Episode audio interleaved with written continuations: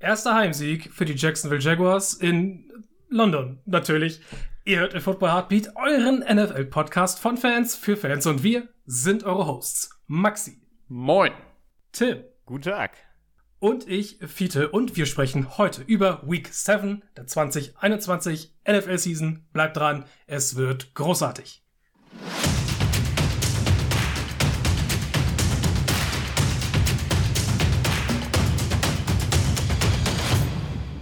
Ich habe Squid Game gesehen. Ja. Oh Gott. Jetzt, wir, wir sind jetzt hier gerade mitten im Hype davon und ich bin nicht begeistert. Ja, ich, ich äh, das hätte ich mir fast gedacht. Ähm, Viele.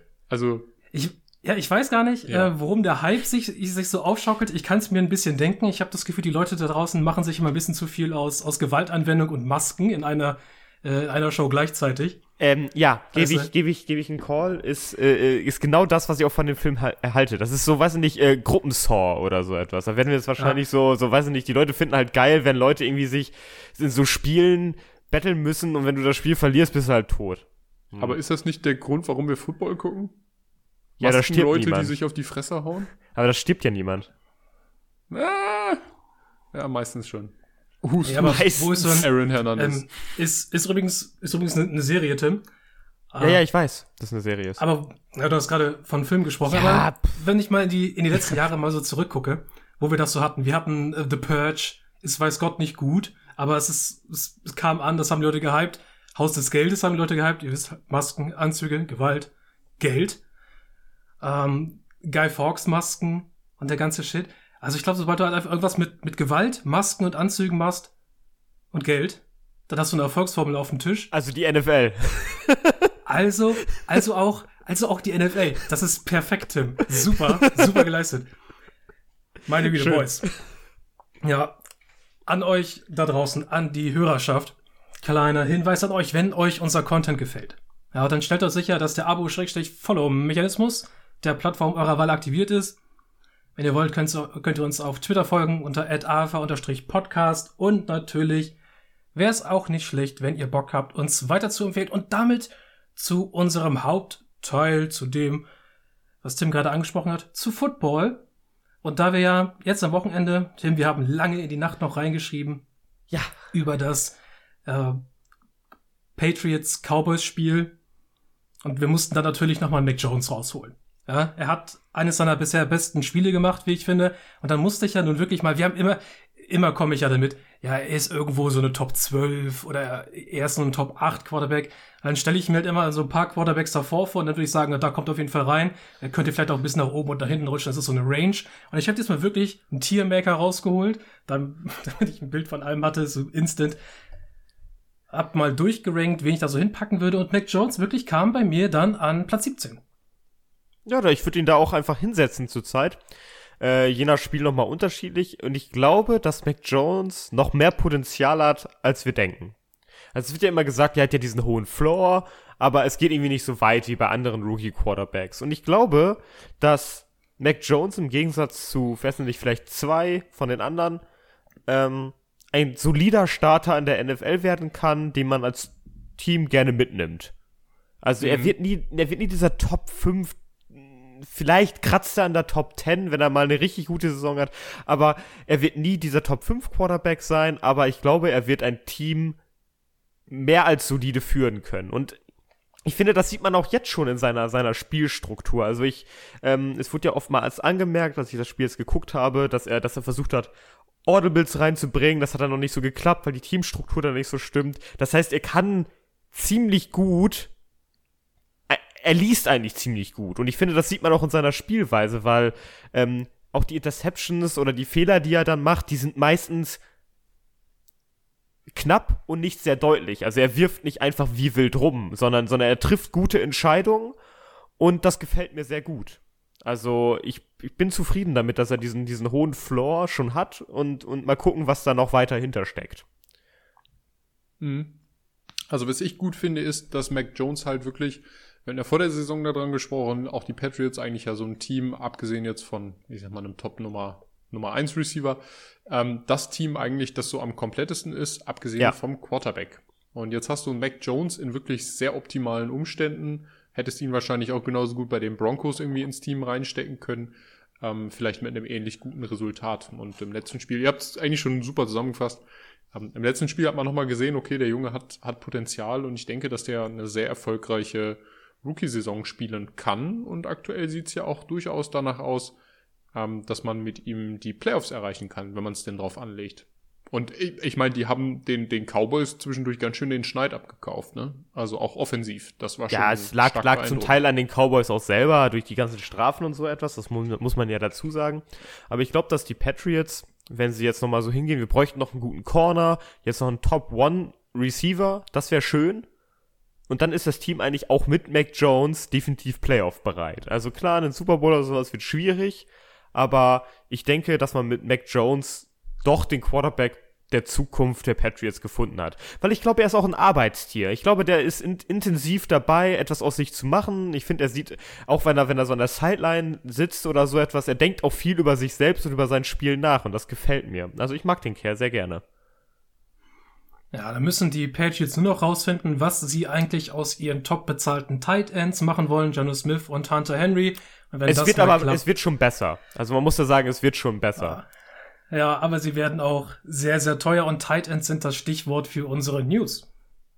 Denn letzte Woche, das war, glaube ich, knapp nachdem es passiert ist, ich weiß es gar nicht mehr. Da, wenn man so dienstags aufnimmt, da verpasst man manchmal so ein bisschen was, bis dann die nächste, der nächste Spieltag ist. Aber wir greifen das nochmal auf, denn Tight End Zach Ertz, der mit den Philadelphia Eagles den Super Bowl gewonnen hat, eine Riesensaison gespielt hat, glaube ich, zweifacher Pro Bowler. Äh, ich hoffe, ich unterschlagt da sonst keine äh, Auszeichnung, wurde getradet zu den Arizona Cardinals für einen 2020, äh, 2022 äh, Fünftrunden-Pick und für Cornerback Ty Gowen, der selbst dieses Jahr im Draft in der sechsten Runde gepickt wurde. Mhm.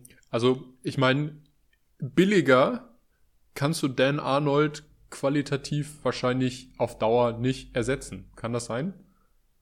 Also, ja, ja, halt mit, hat, mit Max Williams, der hat aber halt nicht mehr ja, spielen aber können. Ich wollte gerade sagen, Max Williams hat es gerade erwischt. So, du hast es versucht, Max Williams, äh, Max Williams als Rookie sowieso, ne? Gut performt, aber du, du hast einfach diese, diese Lücke, weil Dan Arnold ja ein Top Receiving Tight End war und jetzt hast du mit Zach Ertz, der übrigens, wie ich finde, im letzten Spiel delivered hat, ähm, einfach nochmal einen richtig guten Veteranen eingekauft. Eine Frage an euch. Zach Ertz hat ja gesagt, er will als Eagle retiren. So, und das klang ja alles so ein bisschen nach, na, Ende der Saison vielleicht nochmal Abschied oder vielleicht eine billige Einjahresverlängerung oder so. Ähm, meint ihr, der ist freiwillig gegangen? Meint ihr, man hat ihn gefragt? Äh, ja, ich meine schon. Es ist ja. im Konsens passiert und die Eagles haben ihn auch, na, also der Trade stand schon fest und die Eagles haben ihn noch das Spiel machen lassen gegen die Bucks. Also ich glaube, das, ähm, das war alles bewusst eingefädelt und Ertz war auch informiert. Er hat ja auch lange Zeit jetzt hier Abschiedsbriefe zu schreiben an die Fans, an das Franchise. Ja, und dann kommt er halt, wenn er wirklich möchte, wenn das Franchise möchte. Der macht so einen so Tagesvertrag nochmal, genau. Genau, nochmal zurück und lässt sich dann äh, in den Ruhestand fallen. Ja, also ich finde, die Eagles haben damit einen ganz schlauen Move gemacht, weil ich finde, du hast einen guten Value rausbekommen für ihn. Und die Cardinals füllen damit eine Lücke, die sie jetzt gerade spontan haben, durch den Ausfall von, äh, wie heißt er nochmal? Max Williams. Genau, Max Williams. Und es profitieren, glaube ich, beide Teams dafür. Vielleicht ist es ein bisschen teuer für Zach Ertz, wenn man so mal drüber nachdenkt, wie so seine Leistungen gerade sind und so etwas.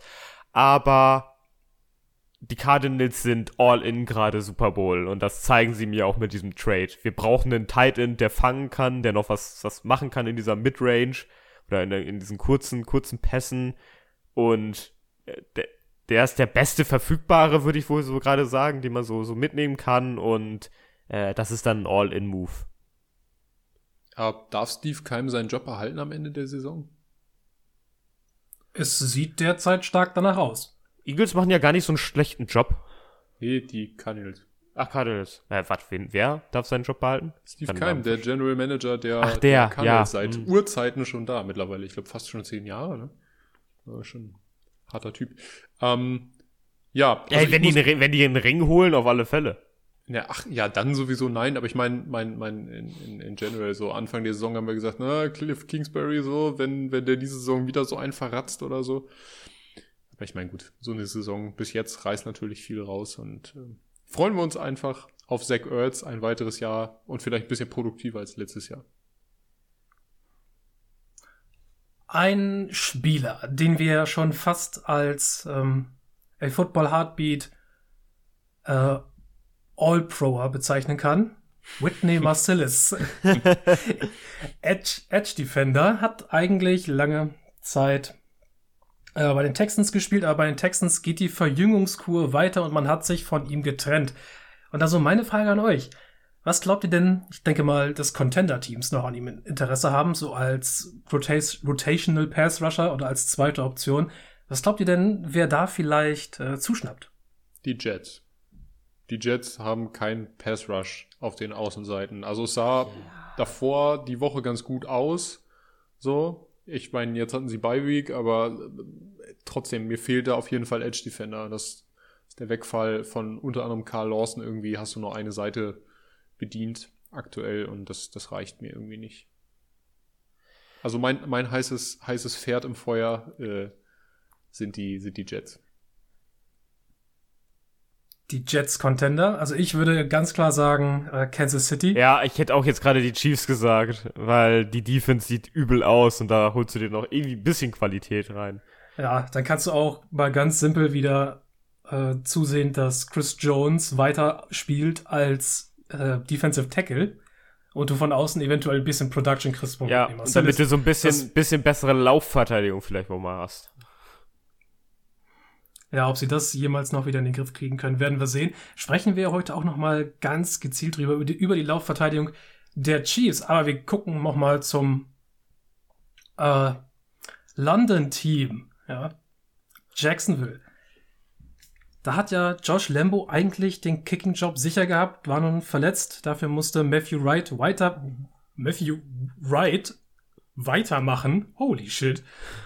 Und der hat ja, er war ja wirklich der Game Winner. Er hat der King of London. Hat Eier gezeigt. Oh ja. Und jetzt haben die Jets gesagt, ja komm. Die Jaguars äh, meinst King, nicht die Jets. King, äh, genau, natürlich, die Jaguars. Komm, Matthew Wright, du machst uns jetzt den Fulltime-Kicker. Ey, also ich finde coole Geschichte. Josh erstens, erstens wahrscheinlich Kohle gekriegt. Ja, genau, wahrscheinlich sparen sie sich ein bisschen Kohle und sagen sich, hey, wir sind eh nicht so Titelchancen.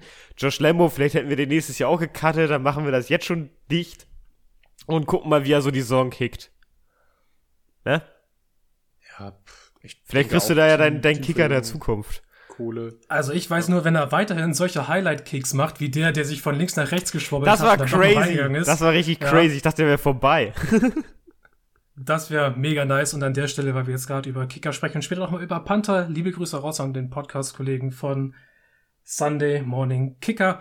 Und wir machen als letztes in unseren News etwas, das noch nicht ganz äh, durch ist und vielleicht auch nie durch sein wird, aber es ist netter Content für Spekulatius, denn Quarterback Cam Newton, derweil auch geimpft, ist wohl in Gesprächen mit den Seattle Seahawks, von denen wir wissen, dass er derweil Geno Smith übergenommen hat, der Backup, weil Russell Wilson noch für ein paar Wochen verletzt sein wird.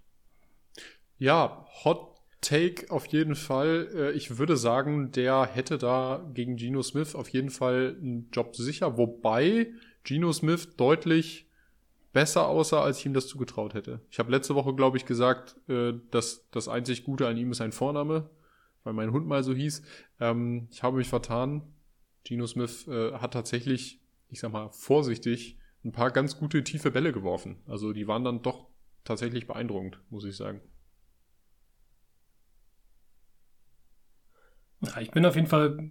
Also, was kann man an dieser Stelle von Cam Newton noch erwarten? Ich habe absolut keine Ahnung. Man, es wäre natürlich nochmal spannend, ihn zu sehen für ein, zwei Spiele. Und auch zu schauen, wie steht er dazu, weil er halt natürlich ganz, ganz klar den Job sofort wieder an Russell Wilson verliert, sobald er fit ist. Aber die Entwicklung werden wir weiter beobachten. Vielleicht steht eine Einigung bei der Parteien ja auch schon kurz davor. Ich möchte mal so nett sein für alle da draußen und einfach mal bevor wir anfangen über Teams im nächsten, in der nächsten Woche zu reden, einmal bekannt zu geben, über wen wir denn heute so sprechen. Wer so dabei ist. Meine ich sehe es vielleicht ein, vielleicht möchte ein oder andere nur den Podcast einschalten, wenn er was von seinem eigenen Team hört, oder er hört alles durch. Das appreciate ich natürlich auch, aber dafür an der Stelle, weil ich mir ja nun auch nicht die Mühe für Timestamps mache, möchte ich aber ein bekannt geben. Wir sprechen heute über die Broncos, über die Browns, über das Spiel Bengals at Ravens, Panthers at Giants, Chiefs at Titans, Lions at Rams und Colts at 49ers. Und da steigen wir doch gleich mit dem ein, äh, was wir am Donnerstag Nacht oder Freitagmorgen bekommen. Denn das ist das Spiel der Broncos bei den Browns. Und damit haben wir es mit zwei Teams zu tun, die plötzlich aus verschiedenen Gründen und unter verschiedenen Vorstellungen 3 und 3 stehen. Die Broncos sind ja äh, gut gestartet gegen schlechte Competition, standen 3 und 0, jetzt drei Niederlagen in Folge. Und die Browns nach einem guten Spiel in Woche 1 nun immer wieder stockt die Offense. Baker Mayfield verletzt jetzt wieder die Schulter ausgekugelt, soweit ich weiß, die, die linke. Und die Secondary ist super löchrig. Und dann fehlen jetzt auch noch Kareem Hunt und Nick Chubb. Und auch wahrscheinlich muss einer der besten Spieler in der Browns Defense, Jer Jeremiah Owusu-Koramoa, der wirklich auf Defensive Rookie of the Year Pace gespielt hat, auf die Injury Reserve. Ja, was machen wir aus diesen beiden Teams? Also Broncos sind das, was ich erwartet habe. Also das ist wirklich, wirklich das. Also du hast am Anfang so recht leichte Spiele.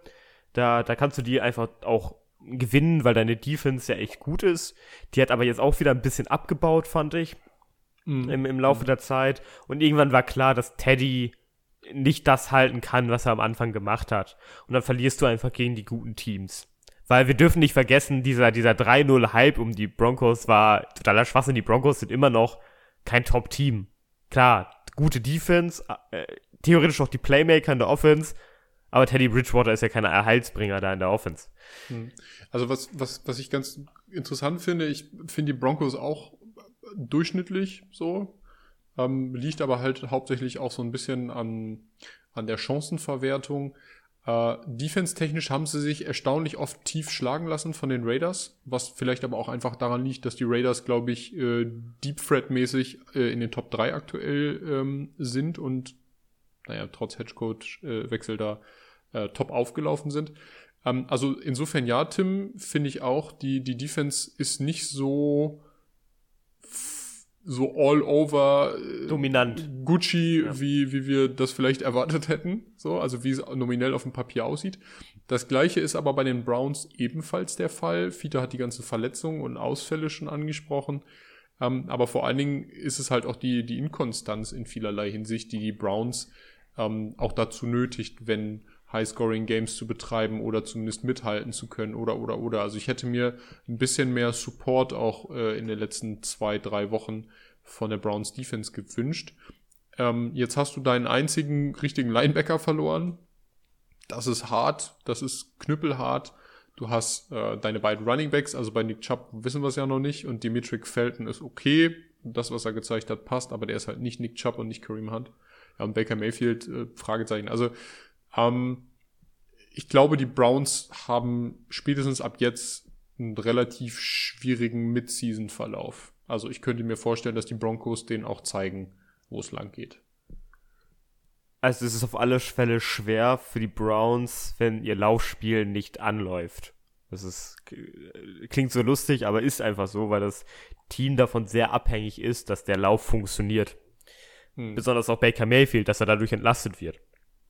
Und wenn das jetzt nicht mehr vorhanden ist und weil auch, auch einige Playmaker in der Offense einfach fehlen, ähm, leiden die Browns jetzt stark unter diesem Verletzungspech, was sie haben. Also klar, die Secondary spielt unter dem, was sie könnte, aber insgesamt haben die Browns auch einfach Pech.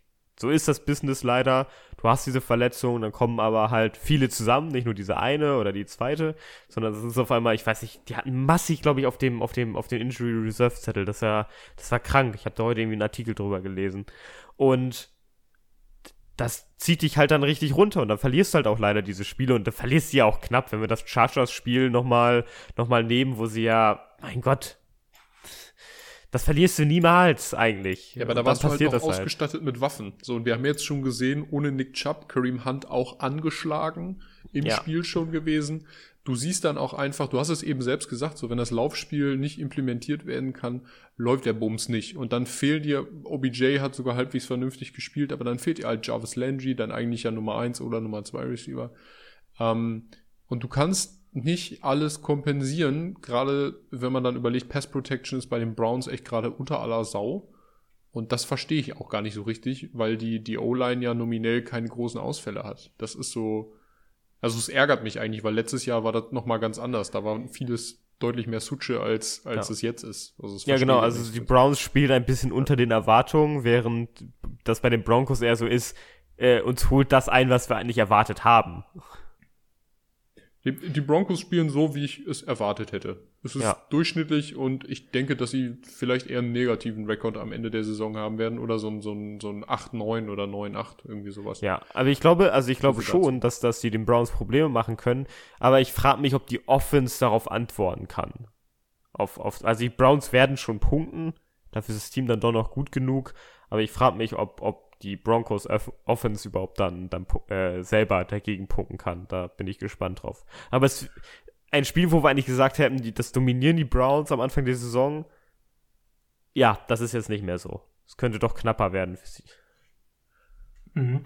Kurze Frage dann nochmal an euch beide. Glaubt ihr, Baker Mayfield kriegt allmählich ein bisschen die Flatter jetzt in seinem vierten Jahr? Du meinst vor der großen Vertragsverlängerung?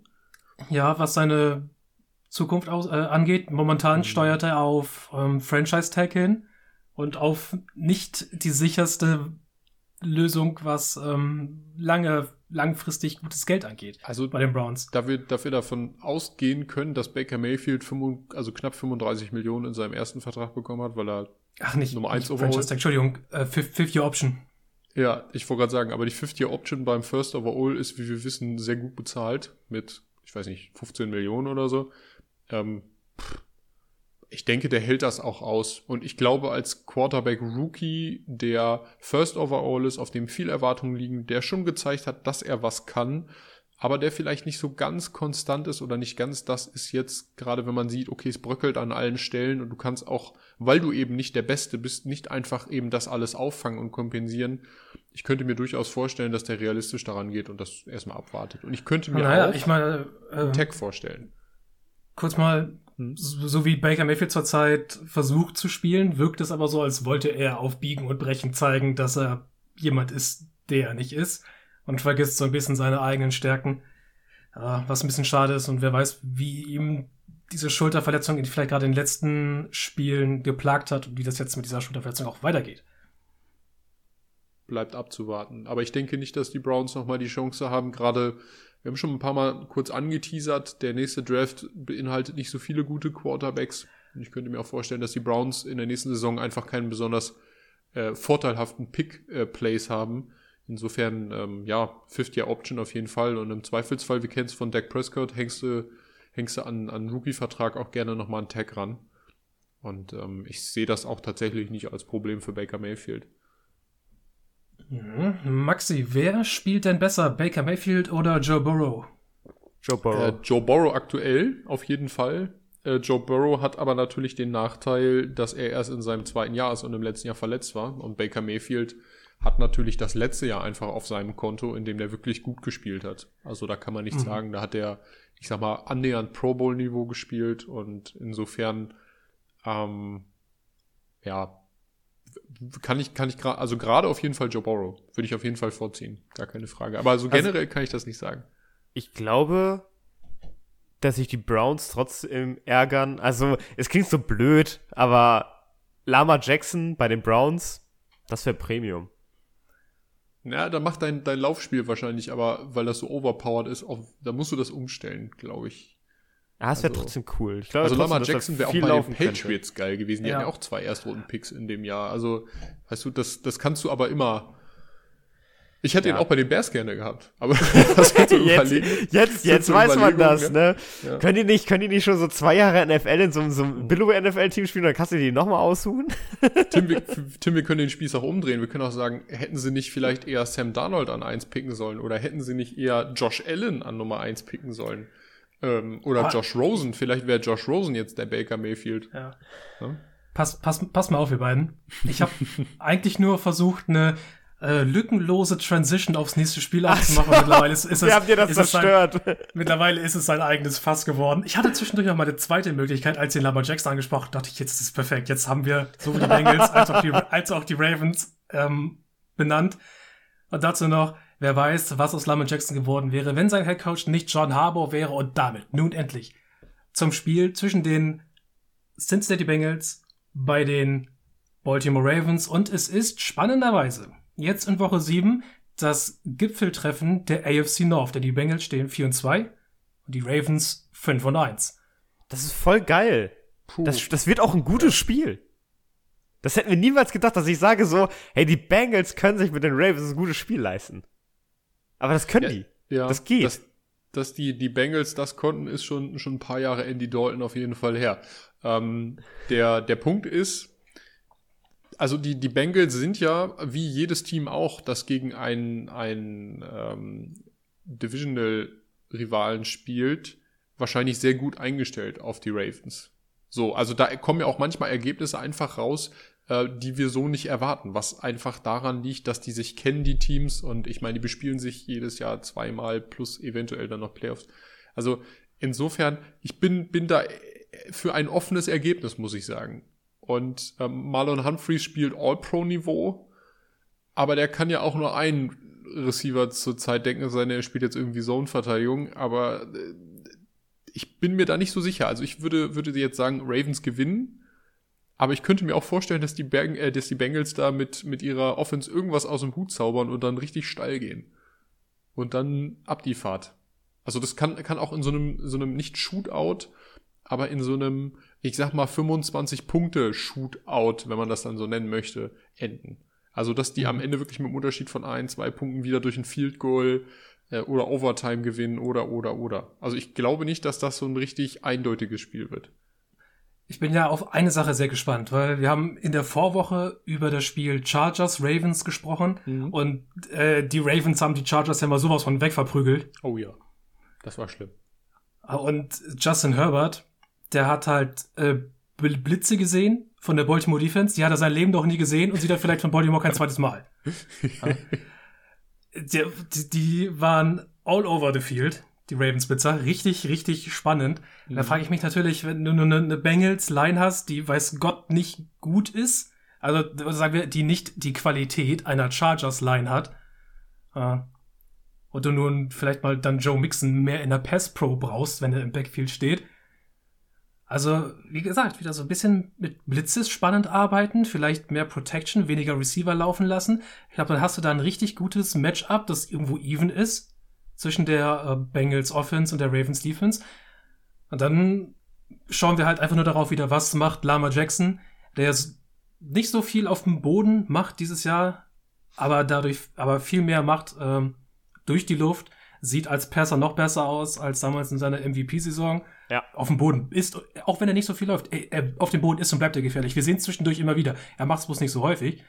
Aber es ist ähm, absolut Da, spannend aber dadurch wird sein Lautspiel auch noch gefährlicher, weil es halt nicht mehr so häufig und erwartbar ist, sondern es kommt dann zwischendrin und das gefällt mir viel, viel besser. Das gefällt mir so viel besser. Lama Jackson crazy. Meine Fresse. Ja, ich könnte es ich könnte auch nicht anders sagen und ich bin gespannt, ob wir nochmal äh, eine MVP-Form von ihm sehen, auch in diesem Spiel. Ich freue mich, ich freue mich einfach auf die beiden Passduelle. Weil auch Joe Burrow gerade einfach eine, eine, eine geile Saison durch die Luft spielt. Das wird schon cool. Ich hab Bock drauf. Aber ich hoffe, wir sehen wieder eine, äh, ein langes Brot, das connected auf Chase und vielleicht sogar Ah, zum Touchdown. haben wir bis jetzt jedes Spiel gesehen. Ey, damit Jama Chase einfach so weitermacht und es, es gab schon wieder so viele witzige Grafiken da draußen. Ja, Jama äh, Chase- mit dem, Offensive Rookie of the Year?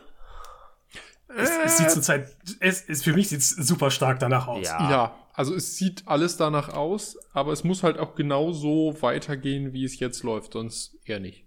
Ja, die Connection zwischen den beiden ist so nice, dass wir so weitergehen.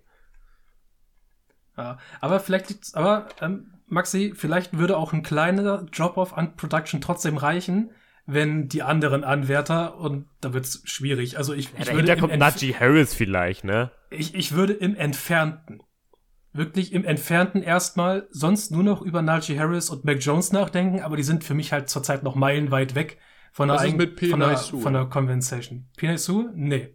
Ja, O-Liner wird nicht, wird nicht Offensive Rookie of the Year. Ja, das ist scheiße. Das sollten wir mal, sollten wir mal äh, anmerken. Ich rufe mal meinen Freund an. Roger? Ich rufe mal den guten Roger Goodell an und äh, klär das mal.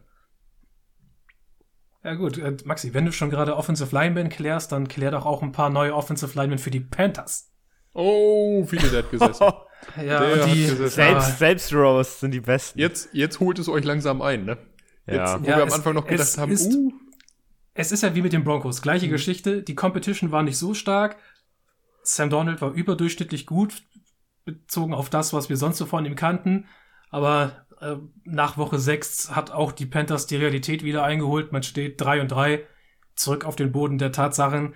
Man vermisst äh, Christian McCaffrey jetzt mindestens noch mal drei Wochen. Er ist auf IR gelandet. Äh, und ich meine, wenn das Herz dann schon blutet, ja, wenn deine besten Spieler ausfallen, Jesse Horn, Jack Thompson, CMC, wenn, wenn du Sam Donald als Quarterback hast, dann fällt, dann fällt auch noch dein Panther aus. Dein Stammpanther. In, in, jo in Joseph Carlton, dann denke ich mir, Oh, das what tut, the, tut, what, tut alles what, weh. What, what the fuck is happening? Ich meine, Panthers Special Teams sind sowieso schon nicht gut. Und jetzt Mhm. äh, fehlt dir auch noch dein Stammpanther. Äh, aber du spielst gegen die Giants. Ich finde, gegen die Giants spielen kann eine Wundertüte sein, weil auch das Team halt einfach sowas von grauenhaft performt. Da ist es mehr so, das Team ist schlecht, Quarterback spielt solide.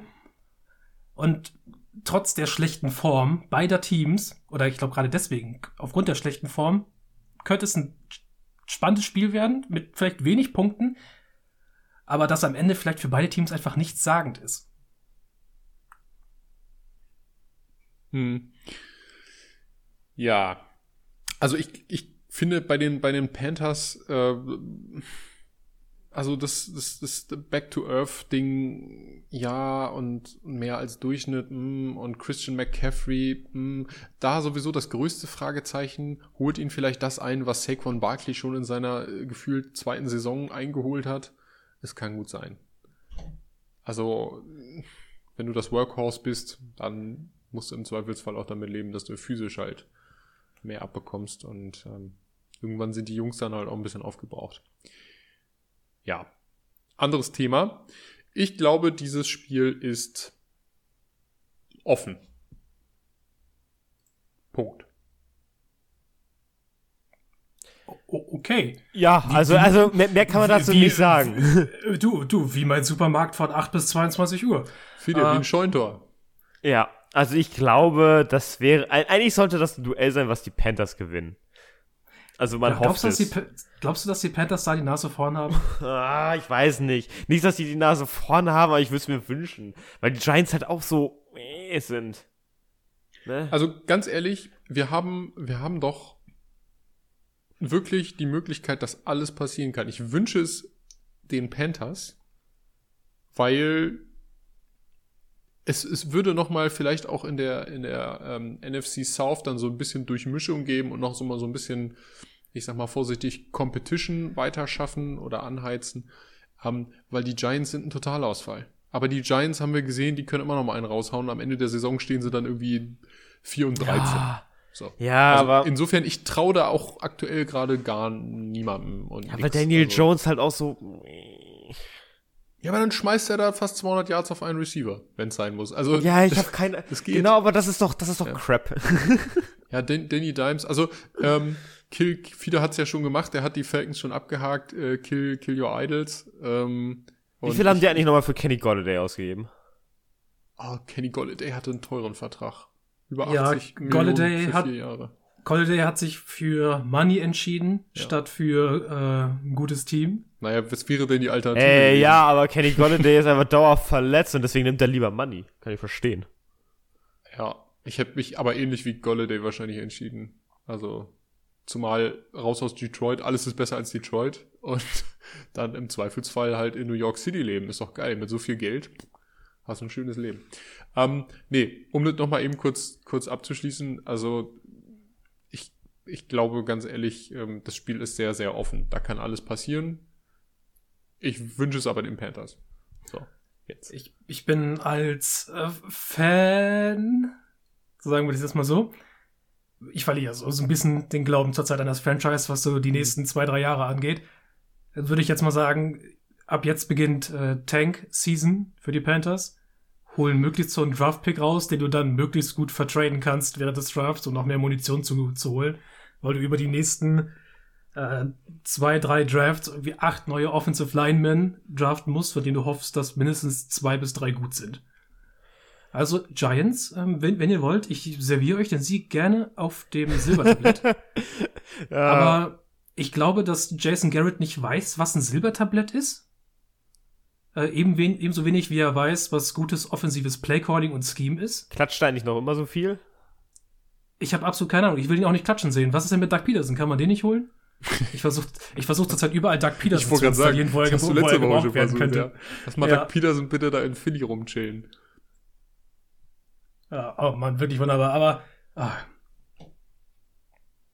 es, es tut mir alles Ich schon habe so letztens, letztens ein, ein Ding gesehen. Äh, mit wem haben die Chacon Barkley verglichen? Ich weiß es nicht mehr. Ach, komme ich bestimmt gleich noch Vom, drauf. vom Stil her oder von den Verletzungen her? Ja, von, von dem, was so seine Karriere bringt. Da gibt's Ah, einige. Ich muss noch mal gucken. Warte, ich such's raus. Äh, Also Meinst du, weiter. meinst du fünf Runden Running Back? Nee, ich.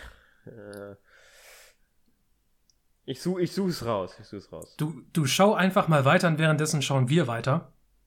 Dann kannst du uns da vielleicht gleich noch mit einem kleinen Fun-Fact überraschen.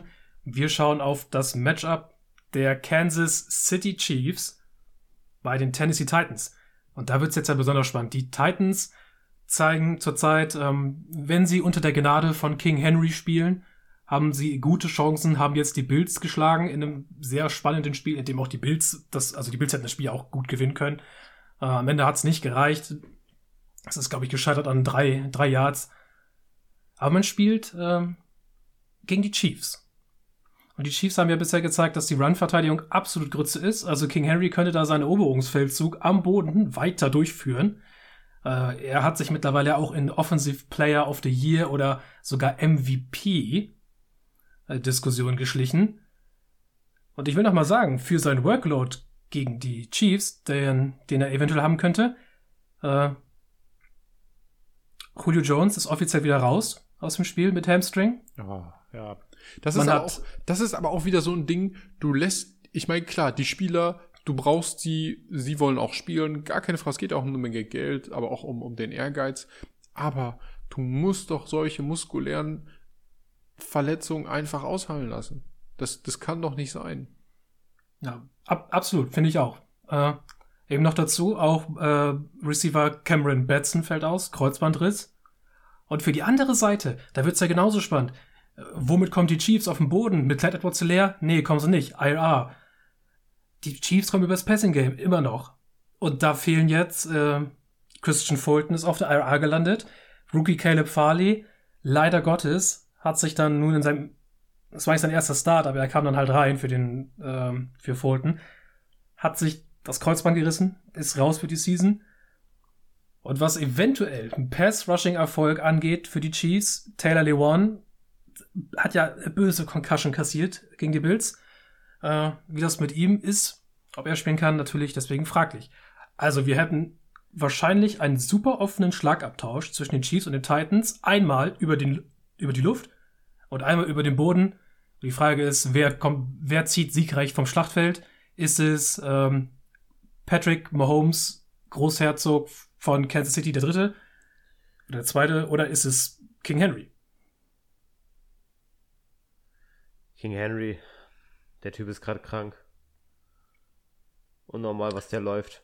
Habt ihr mitbekommen, dass er den schnellsten Lauf der, der, ähm, des, äh, der diesjährigen NFL-Saison hatte? Als er da auf dem Second Level angekommen ist bei dem Play, 35 km/h. hat er einfach so das Gaspedal runtergedrückt. Der hat den Handgashebel förmlich abgerissen. Du musst bedenken, der hat ja vorher noch diesen Bounceback gehabt an, den, an dem einen, ich glaube Linebacker war das, den, der auch geblockt wurde für ihn.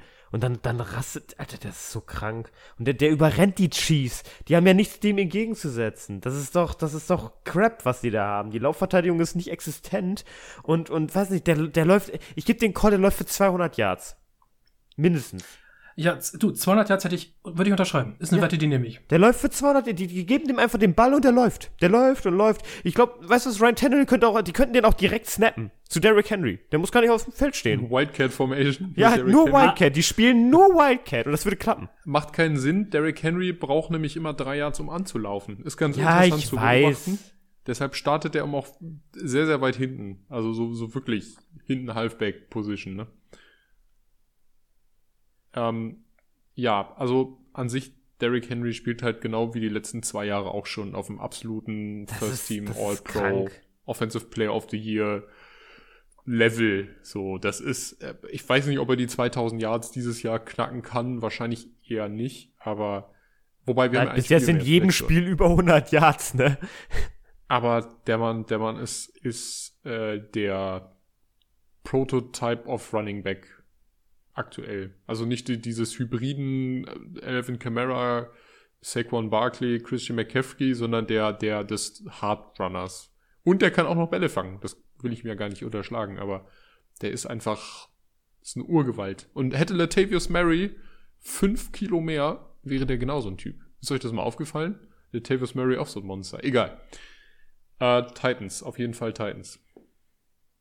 Ja, gebe ich auch. da sind wir uns, da sind wir uns hier ja schon fast einig, so wie wir uns einig darüber sind, dass die Lions eines der schlechtesten Teams dieses Jahr sind, vielleicht nicht sogar das schlechteste Team, stehen 0 und 6 und sie spielen gegen die Rams, von denen wir der Meinung sind, sie sind mindestens ein gutes Team und manchmal auch sehr gut. Aber was uns dann natürlich beschäftigt ist, ist das, was in der Offseason passiert ist. Ehemaliger Rams Quarterback Jared Goff, zack, nimm ein paar Erstrunden-Picks mit äh, in die Hosentaschen, ab nach Detroit mit dir. Modo City, vielleicht kannst du hitchhiken bis dahin.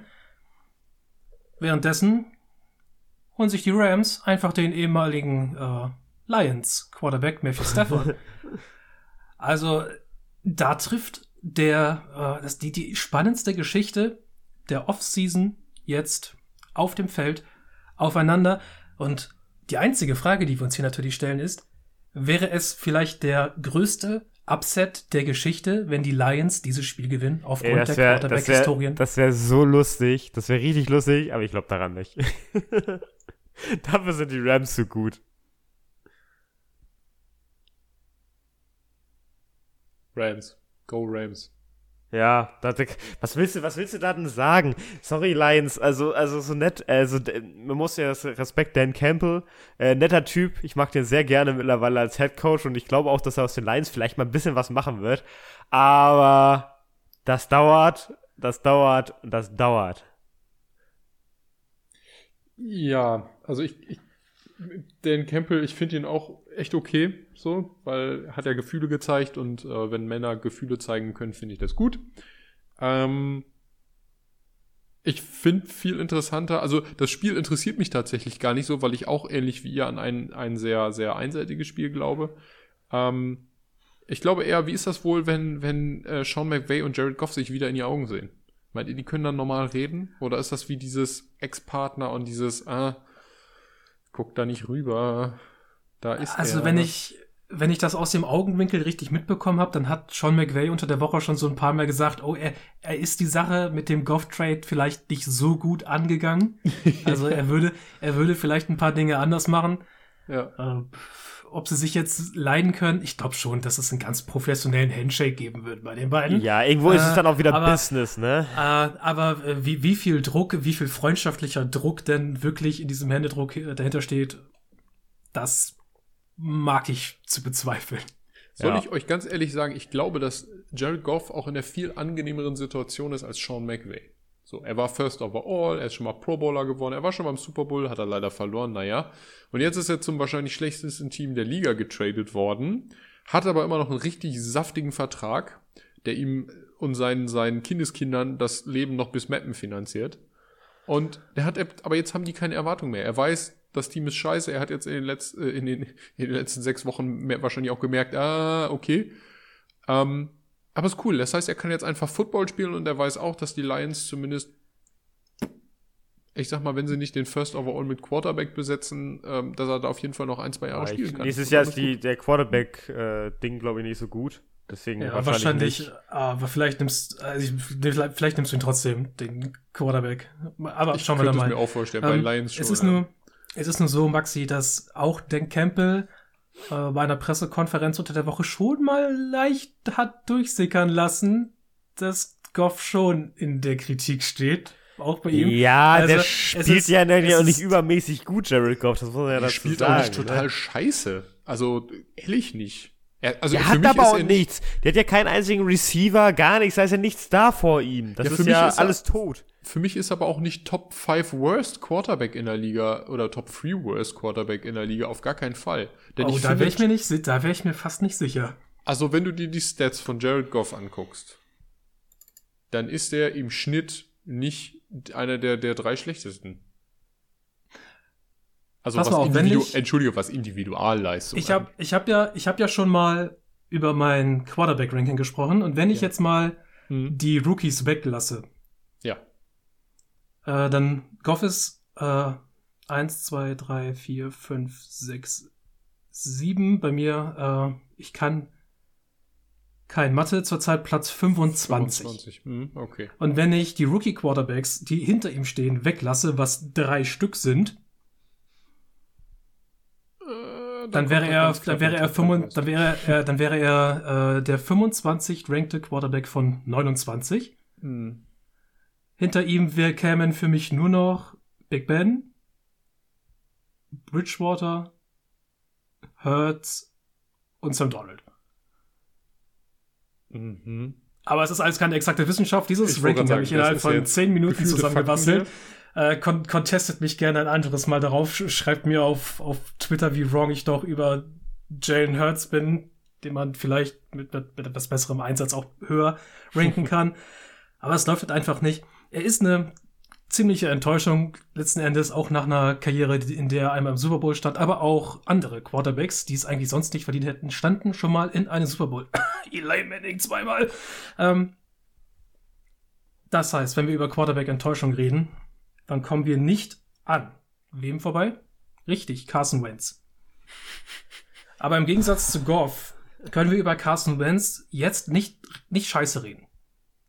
Carson Wentz kommt äh, von, von der letzten Woche vielleicht von einem von seinem besten Spiel in der Saison. Mhm. Und so grundsätzlich spielt Carson Wentz eine wirklich grundsolide Saison.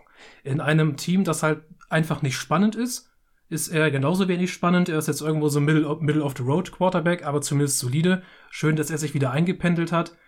Äh, wenn er keinen Pressure hat, dann ist er auch ein wirklich guter Quarterback, aber das ist natürlich keine, keine so gute, äh, keine, äh, kein guter Trade für einen NFL-Quarterback, von dem du sagst, oh, der ist nur richtig gut, wenn er keinen Pressure hat. aber komm, die Colts spielen bei den 49ers. Und mit dem Sieg der Titans und mit den Rams und mit den Cardinals, also alle, alle diese drei Teams, die scheinen jetzt voranzuschreiten in ihren jeweiligen Divisions. Wird es sowohl für die Colts als auch für die 49ers jetzt wirklich eng um Rennen, äh, im Rennen um die Playoffs? Die Playoff-Chancen für beide Teams mit jedem Spieltag nehmen sie weiter ab. Und auch nun dieses Spiel wird nun sehr wichtig dafür, um sagen zu können, ob einer von den beiden Playoff-Chancen eventuell aufrechterhalten kann. Ja, also ich glaube vor allen Dingen die Cardinals, äh, die, ähm, die 49ers stehen in der Liga übel da. Also die, dieser dritte Spot ist noch machbar, auch weil jetzt die, die Seahawks halt Probleme haben durch den Ausfall von Wilson, aber davor Rams, Cardinals sind zurzeit einfach zu stark und auch schon einen Tick zu weit weg. Ja, also da, da kommt dann nicht mehr viel und da musst du halt auch, da musst du jedes Game mitnehmen, was du bekommst und, und musst das gewinnen und wird schon jetzt schwer. Also die nehmen sich da beide jetzt die Butter vom Brot. Ja, vor allem halt jedes Game mitnehmen, weil du vielleicht, auch wenn du den zweiten Rang nicht erwischen kannst, dass du vielleicht es schaffst, selbst als Dritter über den siebten Wild oder den siebten Spot, über den Wildcard-Spot vielleicht ja. die Playoffs doch noch zu erreichen. Ich bin ah. für die Colts, muss ich ganz ehrlich sagen. Also du also, bist du für die Colts oder glaubst du, dass die Colts das, also du glaubst, dass die Colts das gewinnen? Ach, ich glaube an viele Dinge, aber die sind meistens nicht so relevant, wie wir gemerkt haben in dieser Saison. aber nein, ich, ich, äh, ich äh, denke, die Colts ähm, sind nach dem letzten Spiel, das sie natürlich auch nur gegen die Texans gespielt haben, aber naja, äh, gegen ein massiv von Verletzungen geplagten Niners-Team auf jeden Fall auf, also mindestens ebenbürtig, wenn nicht sogar überlegen, nominell. Und ich könnte mir vorstellen, dass die die Chance auch endlich mal verwerten. Ähm, ich, äh, ich bin grundsätzlich immer für die 49ers jetzt gerade, weil die Colts sich im Duell mit den Patriots befinden um diesen siebten Spot. Nein, aber ich glaube auch, dass die Colts das eher ja. machen als die 49ers. Du, das ist, berechtigte Concerns, die du da ansprichst. Ich dachte, jetzt kommt, weil deine Freundin Niners-Fan ist, bist du für die Niners. Ist sie nicht. Sie ist ja Chiefs-Fan. Ach, ist sie jetzt. Ach so, nee, oh Gott, nein. Sie Schon, mal die ganze Chiefs-Fan, ne? Zeit. Mein Fehler. Es tut mir Ja, leid. das ist, auch, das ist auch so ein Rot und manchmal weiß man dann nicht. Genau, rot und weiß. Ja, ich, Ja. äh, ähm, ich glaube, ich weiß noch nicht genau, wie das nun ist mit äh, Lance, ob er nun wieder vollständig fit ist von seiner kleinen Knieverletzung. Ich weiß auch nicht, wie es um Garoppolo mit seiner Wadenverletzung steht. Äh, Einer von beiden sollte hoffentlich spielen können oder wird Wer, spielen wer müssen. besser? Äh, mit, äh, mit, mit dem, was sie können. Aber ich, die- ich das Entschuldige, so. viele, wer, wer, wer kommt denn hinter denen? Kommt da CJ Beffard oder wer ist bei denen dahinter? Weißt du das? Ich meine CJ Beffert. Ich guck mal nach. Nick, Nick Mullins ist ja nicht mehr da. Wo ist Nick Mullins Äh, eigentlich? Oh, Oh, der ist jetzt woanders Backup. Äh, ich müsste lügen, wenn ich das gerade wüsste.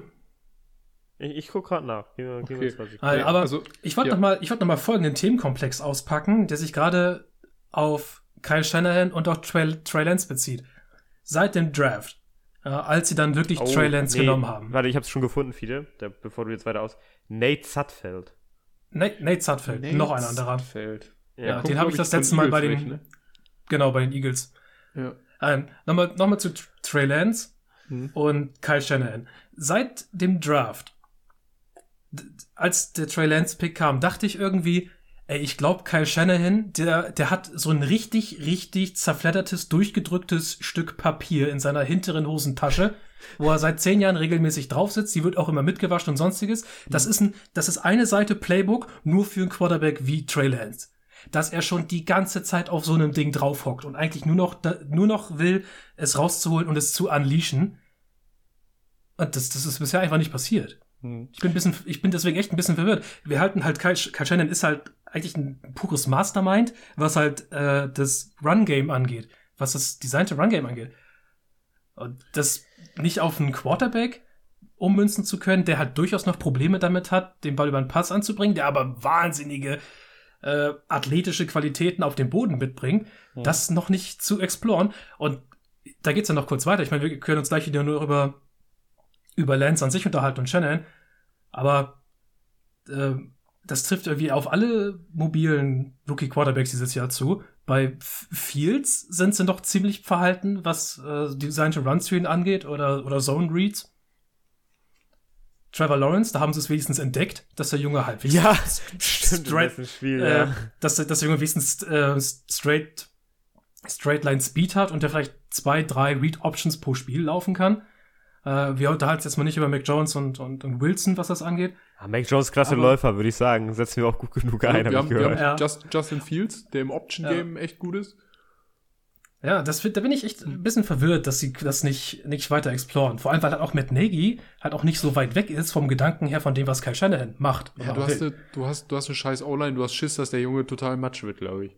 Also, Ja, das hast Ja. du bei den 49ers ja eigentlich nicht.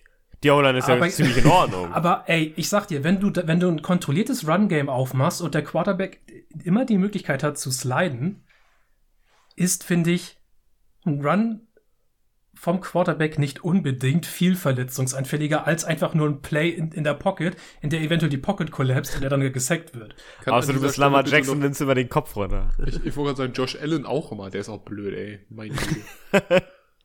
Nee, Egal. aber, aber ich gebe dir, ich ey, geb dir recht, ich gebe dir recht, Da mal. Shoutouts raus an Tour. Stimmt, Tua, Tua weiß, wie man slidet. Aber auch, weil er Baseball gespielt hat. Ähm, Ja, das kommt überall mal. Ja, genau, so wie äh, ich gerade schon den Witz bringen wollte, wenn bei den 49ers die Quarterbacks jetzt alle ausfallen, die, die signen dann nochmal Julian Edelman, weil er hat in der Highschool bei Football gespielt. Und im College auch. Tour, Ja. hat, Tu- Tour hat Baseball gespielt? Ja.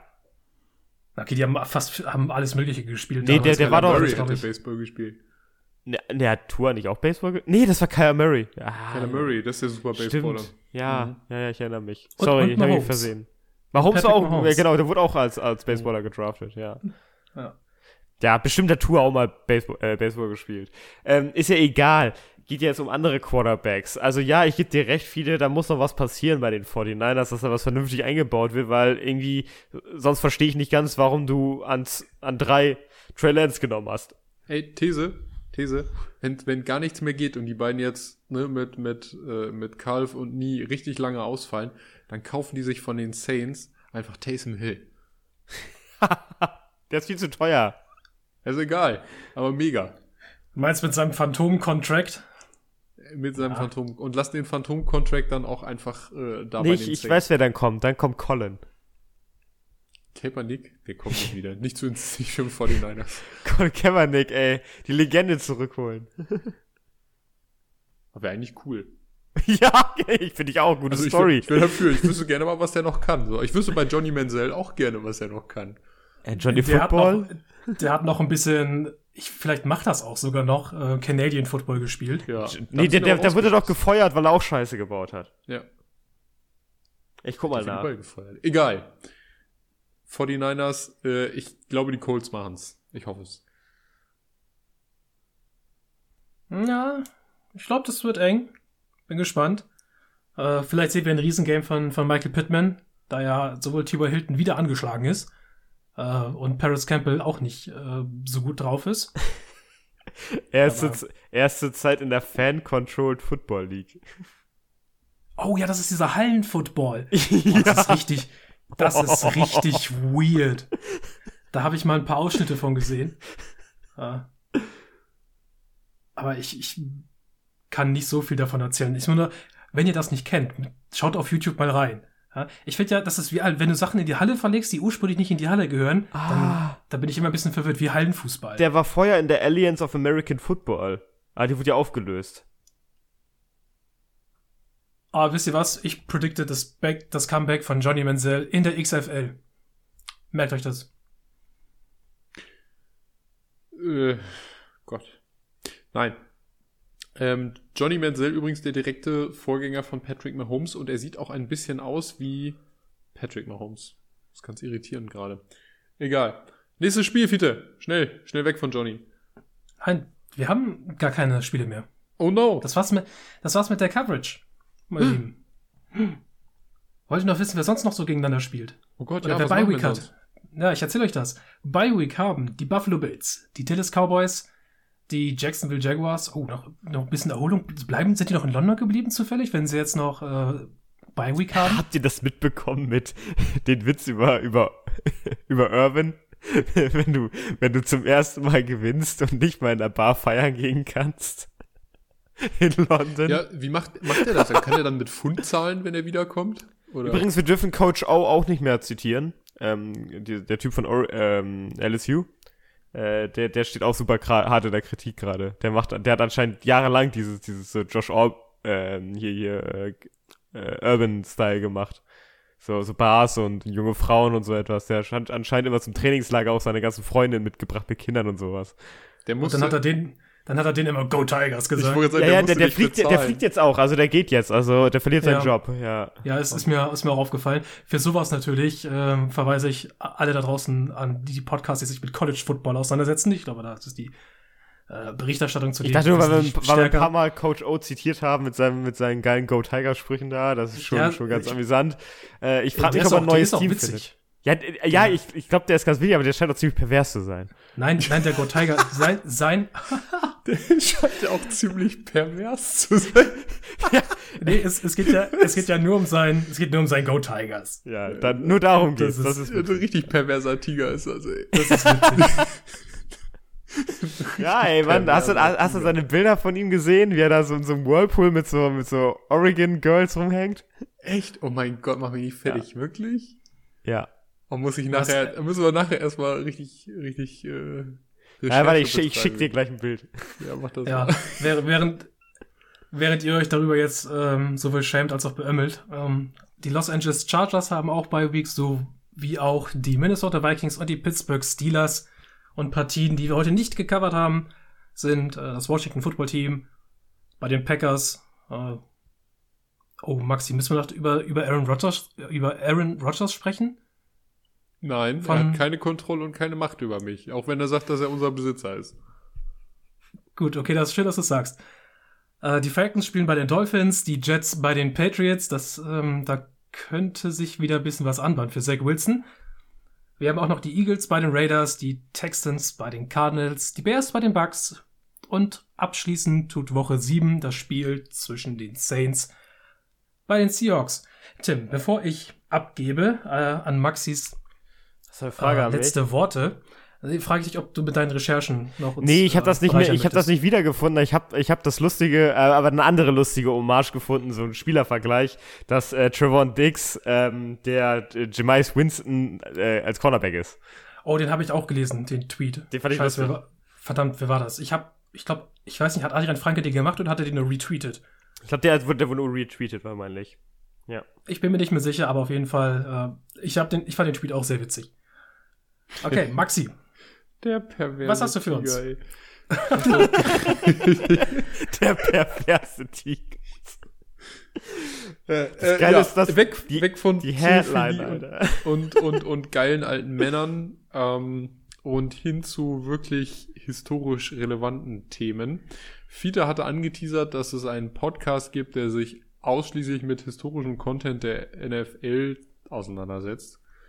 Und ich habe gedacht, was die können, kann ich natürlich schon lange als Recherche-Mastermind und habe die Untiefen des World Wide Web durchsucht und habe einfach mal geguckt, Mensch, äh, was sind denn so unbreakable Records in der NFL-History, um mal klein mit History anzufangen und viel mit NFL zu haben. Ähm, und ich habe jetzt einfach ein paar rausgesucht und ihr sagt mir, welcher von diesen Rekorden äh, am unbreakablesten ist. Also Ist was glaubt ihr, welcher Rekord wird insgesamt wahrscheinlich am längsten fortlaufend noch Bestand haben in unserer Football-Wahrnehmung? äh, ist Emmett Smith dabei? Äh, nein, er ist nicht dabei. Ich gehe, ich mache jetzt auch nicht diese klassischen Dinger, weil das kann ich ja, ich will hier jetzt nicht Wikipedia runterrattern, sondern ich habe mir schon welche rausgesucht, die ein bisschen cooler sind. Ja, gut, Also, dann- also ich, ich weiß, dass, dass irgendjemand ähm, mit in Sachen Sex eine unglaubliche Zahl aufgeliefert hat. Ich weiß nicht mehr, wie, wie hoch das war. Das hatten wir mal nachgeguckt, Fiete. Das war richtig Ähm, crazy. Du meinst, meinst, meinst, was in Bezug worauf? Du meinst jetzt career-technisch? Rekord. Ja, Career, Career, ja. Ja, so, das, das habe ich jetzt, also wie gesagt, dass diese Career-Dinger habe ich jetzt eigentlich nicht aufgenommen. Das kann ich jetzt theoretisch noch tun, aber ähm, also diese reinen, reinen Stats jetzt für, für, die, für die individuelle Spielleistung, okay, dann nehme ich sie mit auf, aber ich lasse jetzt das ähm, bewusst mal raus und ich überlege Okay. auch gerade, zeig, zeig uns, zeig Ja, uns was zeig- du gemacht hast, weil es klingt da raus. ganz spannend. Hau raus. Okay. Ähm, dann fangen wir, fangen wir mal hinten an. Und zwar 1985. Harry Newsom, Panther der Pittsburgh Steelers. Entschuldigung, habe ich 85 gesagt? Ja, 88. 88, okay. 88. Ich sag, ich sag, ich sag nur, nur die Zahl. Sechs geblockte Punts. Der, der, wird- der wird sechsmal geblockt. Sechsmal beim Panten weggeblockt. In der 88er Saison. Wie, wie lange wie lang hat er. Also in der Saison oder in einem. Also in der Saison. Oder in einem Naja, in, Spiel. der, in, der, in der Saison. der Also Saison. nicht in einem Spiel. Ich glaube, das dachte wäre. Das ist ja, aber, aber auch in der Saison sind sechs geblockte Paare schon eine ziemliche Menge.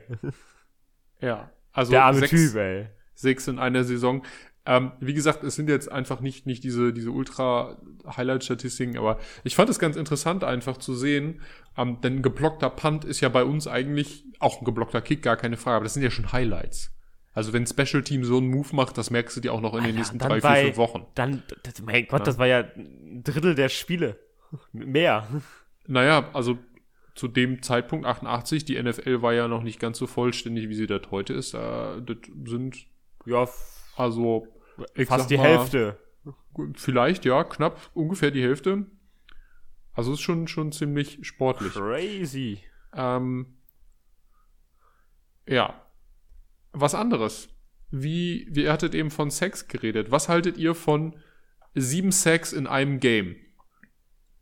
Derek Thomas gegen die Seattle Seahawks. Also Derek Thomas, äh, Kansas City Chiefs.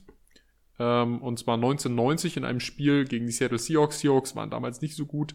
Hatten Dave Krieg, also wie der deutsche Krieg geschrieben, als Quarterback. Und der hat sich von ihm tatsächlich siebenmal wegsacken lassen. Das ist schon Der eine eigentliche stramme Gag- Zahl. Wir Der hatten eigentliche- zu Anfang, Gag Äh. ist. Entschuldigung, ja? äh, nee, wir hatten zu Anfang der Saison ja dieses Spiel von äh, Sack Manufaktur C. Mhm. Jones. Mhm. äh, mit fünf und das ist ja schon eine absolute Das ist Anomalie. eine und, halt, Zahl, ja. und dann halt nochmal zwei draufzulegen. ja. Und er hätte eigentlich noch einen gehabt, aber den äh, hat man ihm äh, aberkannt. Also es, es hätten auch acht sein können, theoretisch. Äh, es sind jetzt sieben offiziell und es hält sich aber halt auch schon seit über 30 Jahren der Rekord. Ja, das sind also sieben Stück, sind einfach eine kranke Zahl. Du kannst, also du, das, du machst schon ein Top-Spiel, also wirklich richtiges Top-Spiel, wenn du drei in einem Spiel schaffst. Das ist ein Überspiel. Das ist, das ist crazy. Hm. Ja, aber schön. Rekorde Okay. für die Ewigkeit. Ich habe noch einen. Ja, einen hast du noch. Sechs NFL Passing Titles als Quarterback. Peyton Manning? Nee? Unser, Mein, unser meinst, du, meinst du äh, Passing Yards Leader am Ende der äh, Season? ja, ja, Entschuldigung, ja. Ah, du willst wieder auf diesen Linkshänder zurück, von dem ich Also, wieder vergessen habe, also wer das war. Entschuldigung, Entschuldigung, Fiete. Ich, ich meine eigentlich das, das Passer-Rating. Äh, nicht, nicht jetzt die reinen Yards, sondern das, das Rating. Das Passer-Rating. Tom Brady? Nicht? Nee, es müssen älterer sein, was weiß ich. Brett Das ist unser lieber Linkshänder aus Ist San ist Francisco. Ja. John Montana. Joe Es ist Montana. Steve Young. Steve, ach nee, Steve Young. Ah, Steve Young war's. Ja, Oh ich ver verwechsel die beiden auch immer. Es ist Steve Young. Ah, Ich Steve wünschte, Young, ich ein bisschen unglaublicher- ich- älter. Unglaublich guter und präziser Quarterback. Äh, hatte bis Peyton Manning das ähm, ihn abgelöst hat, bis, äh, ich glaube, in einer Saison 1994 äh, 112,8 damals schon. Und äh, also Das ist ein krankes Passer-Rating. Steve, Steve Young, guter, guter Typ gewesen. Ähm, so, und jetzt abschließend doch, ich will euch noch einen präsentieren, einfach weil die unglaublich ist. 26 NFL-Seasons eines Spielers. Ja, äh, das ist ja der, der, wie hieß er nochmal? Da hatten wir, den hatten wir doch. War da nicht in so einem Familienclan mit drin oder sowas? Nope. Nicht? Wie lange, wie lange hat denn Adam Vinatieri gespielt? Stimmt, Adam Vinatieri hat auch ewig Das gespielt. kann ich dir nicht sagen, aber im Zweifelsfall hat Morton Anderson, der Kicker, 25 Seasons gespielt. Und wahrscheinlich länger als Vinatieri. Vinatieri hat der 2001, da hat er schon, Der hat schon gekickt, aber Tom Brady noch nicht in der Liga. der hat schon in den 90ern gekickt. Wann wurde er gedraftet? Egal. Ähm, aber beeindruckend. Also 25, Alter, meine Fresse. Der, der konnte ja realistisch einfach in Rente gehen. Also so wirklich. Also fast, ja. Ähm, ich sehe jetzt gerade, Vinatieri hat, ich lasse jetzt mal die Amsterdam Admirals raus, weil die zählen wir nicht, die Europäer. Der hat bei den Patriots 96 angefangen. Angefangen, ja. Oh, tatsächlich. Vinatieri jetzt auch 25. Äh, der hat 19 aufgehört mit den Colts. Also ein Tie eigentlich zwischen ihm und Morton Anderson. Aber es gibt jemanden, der 26 Seasons gespielt hat. Wer Ja. ist das? Keine das Ahnung. sein? Er hat unter anderem Quarterback gespielt und Placekicker. Also er war nicht nur Kicker, er war auch Quarterback vor allen Dingen. Und zwar ein Record-Setting. War das in den, fünf, in den 50ern? Äh, also das hat sich über mehrere Dekaden erstreckt bei 26 Seasons. äh, ja, aber unter anderem. Es ist, es ist George Blender. Habt ihr schon mal was von George Blender gehört? Ich halte George Blender für einen Blender.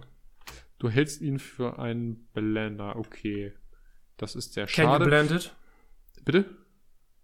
Can you Blend, blend it? blend, blended? Du meinst Whisky blended oder was? Nein, George nee, Blender. der, der, der, typ, der Typ, der früher immer irgendwelche Elektronikgeräte in den Mixer gehauen hat und sich gefragt hat, can you blend it? Okay. Ähm, okay, und noch, noch ein, weil es so witzig ist. Äh, 10 Championship Game Appearances. Und wir Championship. wissen, wir wissen, ja, also NFL Championship Experience und wir wissen, Tom Brady hat nur neun. Äh, jetzt nur Spieler? Nur Spieler oder auch Trainer? Nee, äh, nein, nein, nein, Entschuldigung, als Spieler. Und Als Spieler. als Quarterback. Ja, zählt Jim, Ke ist Jim, Jim Kelly? Nein, es ist nicht Jim Kelly. Er hat, ich meine, Jim Kelly hat nur Bowls. Hat vier Super, äh, er hat vier Super Bowls gespielt, aber vielleicht John war er auch Elway hat im, fünf im, Super Bowls im Championship gespielt. Game. Ah. Aber die waren nie, wie häufig waren die beiden im Championship Game? John El, warte mal, John Elway und, und, äh, was, was meinst du jetzt? Also Jim Kelly viermal. Also redest du über Super Bowls? Nein, das, nein, nein, ich, ja, ich rede über, über Meisterschaften, NFL-Meisterschaften. Worüber redet ihr Oh, denn? ma- eben hast du über Championships geredet und wenn du Championships sagst, dann, dann denke ich an äh, NFC und AFC Championship Game. Und nicht, und nicht, den, und nicht den scheiß Super Bowl. Maxi, was, was, wo bist du denn präziser?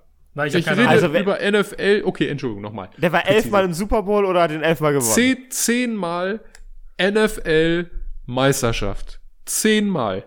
Nicht Championship, AFC, NFC, sondern richtig Meisterschaft. Also gewonnen. Die Liga gewonnen Alter. im Zweifel. Oder die Liga auch verloren, whatever.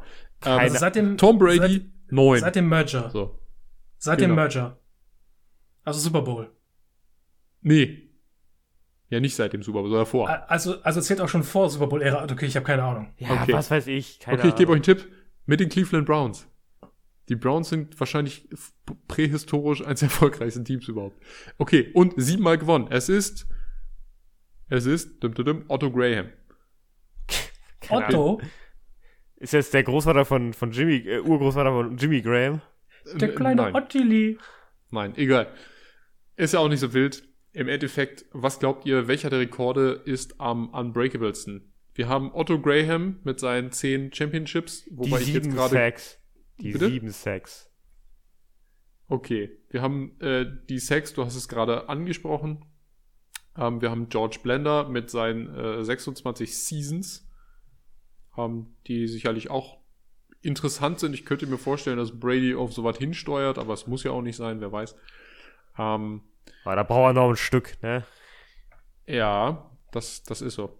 Ähm, also das sind, das sind auf jeden Fall, auf jeden Fall ähm, ein paar interessante. Steve Young, wie gesagt, ähm, Passer-Rating über, über sechs Seasons ist auch nicht unbedingt unbreakable, hätte ich jetzt gesagt, aber steht einfach die sieben Sacks, ja, und wie gesagt, die sechs äh, geblockten Punts. Was Das ist auch crazy. Das ist auch crazy. Für Okay, Tim Team. sagt sieben Sacks, ja? Ja, sieben Sacks sind schon, sind schon krass. Okay, sieben Sacks. Ja, gib mir, gib, gib mir, gib mir dieses, ich nehme auch die, die Sex. Okay, die Sex. Kann ich verstehen, äh, finde ich gut. Und jetzt kommt mein absoluter Favorit. Ähm, und der ist jetzt gemein, weil ich euch damit gar nicht äh, belangt habe. Und zwar hast. sind es 300, 336 Receiving Yards in einem Spiel. Oh, von wem waren die nochmal? Flipper er Anderson noch? Ja, Flipper. Anderson, genau. Kein Hall Das- of Famer, aber in einem Spiel richtig delivered. Ja, Flipper Anderson. Der war eigentlich richtig, der, der, der war eigentlich gar nicht so bekannt. Oder er hat auf einmal so ein Megaspiel gehabt. Das war echt crazy. Nee, echt 300 durchschnittlicher Receiver. Yards. Aber einmal delivered. Okay, Ja. so viel dazu. Ähm, ich habe auf jeden Fall noch mehr auf Lager. Vielleicht streue ich die irgendwann in den nächsten Wochen nochmal ein. Ja, schön.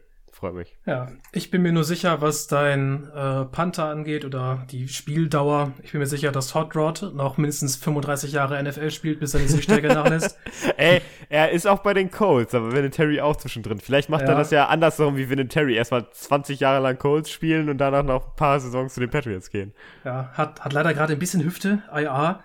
Ähm, ich bin mir auch mittlerweile sicher, jetzt wo du mich daran erinnert hast, eben mit, mit, mit Otto, dass äh, Trevor Lawrence, wenn er erstmal 70 ist, aussieht wie Otto Walkes heute. Ich finde, Trevor Lawrence sieht aus wie, wie der, wie der äh, schöne, schöne Thaddeus. Ja, er sieht, er, sieht, er sieht heute aus wie der schöne Thaddeus. ja. Aber wenn er alt ist, wenn er alt ist, sieht er aus wie Otto Walkes. Guckt euch mal ein Bild von Trevor Lawrence jetzt an und ein Bild von Otto Walkes und dann, ich, vielleicht seht ihr dann, wo ich damit hin will. Aber ja, Maxi, Dankeschön. Für ein paar Rekorde, die man jetzt nicht unbedingt so äh, parat hat, wenn man mal in illustrer Runde zusammensitzt, so wie wir das ja heute getan haben. Und das war's auch für diese Folge. Also Maxi, Tim, wir sprechen uns nächste Woche wieder. An alle da draußen, ich wünsche euch einen schönen Tag, eine schöne Nacht, je nachdem, was ihr gerade macht. Und macht's gut und auf Wiederhören. Und Tschüss.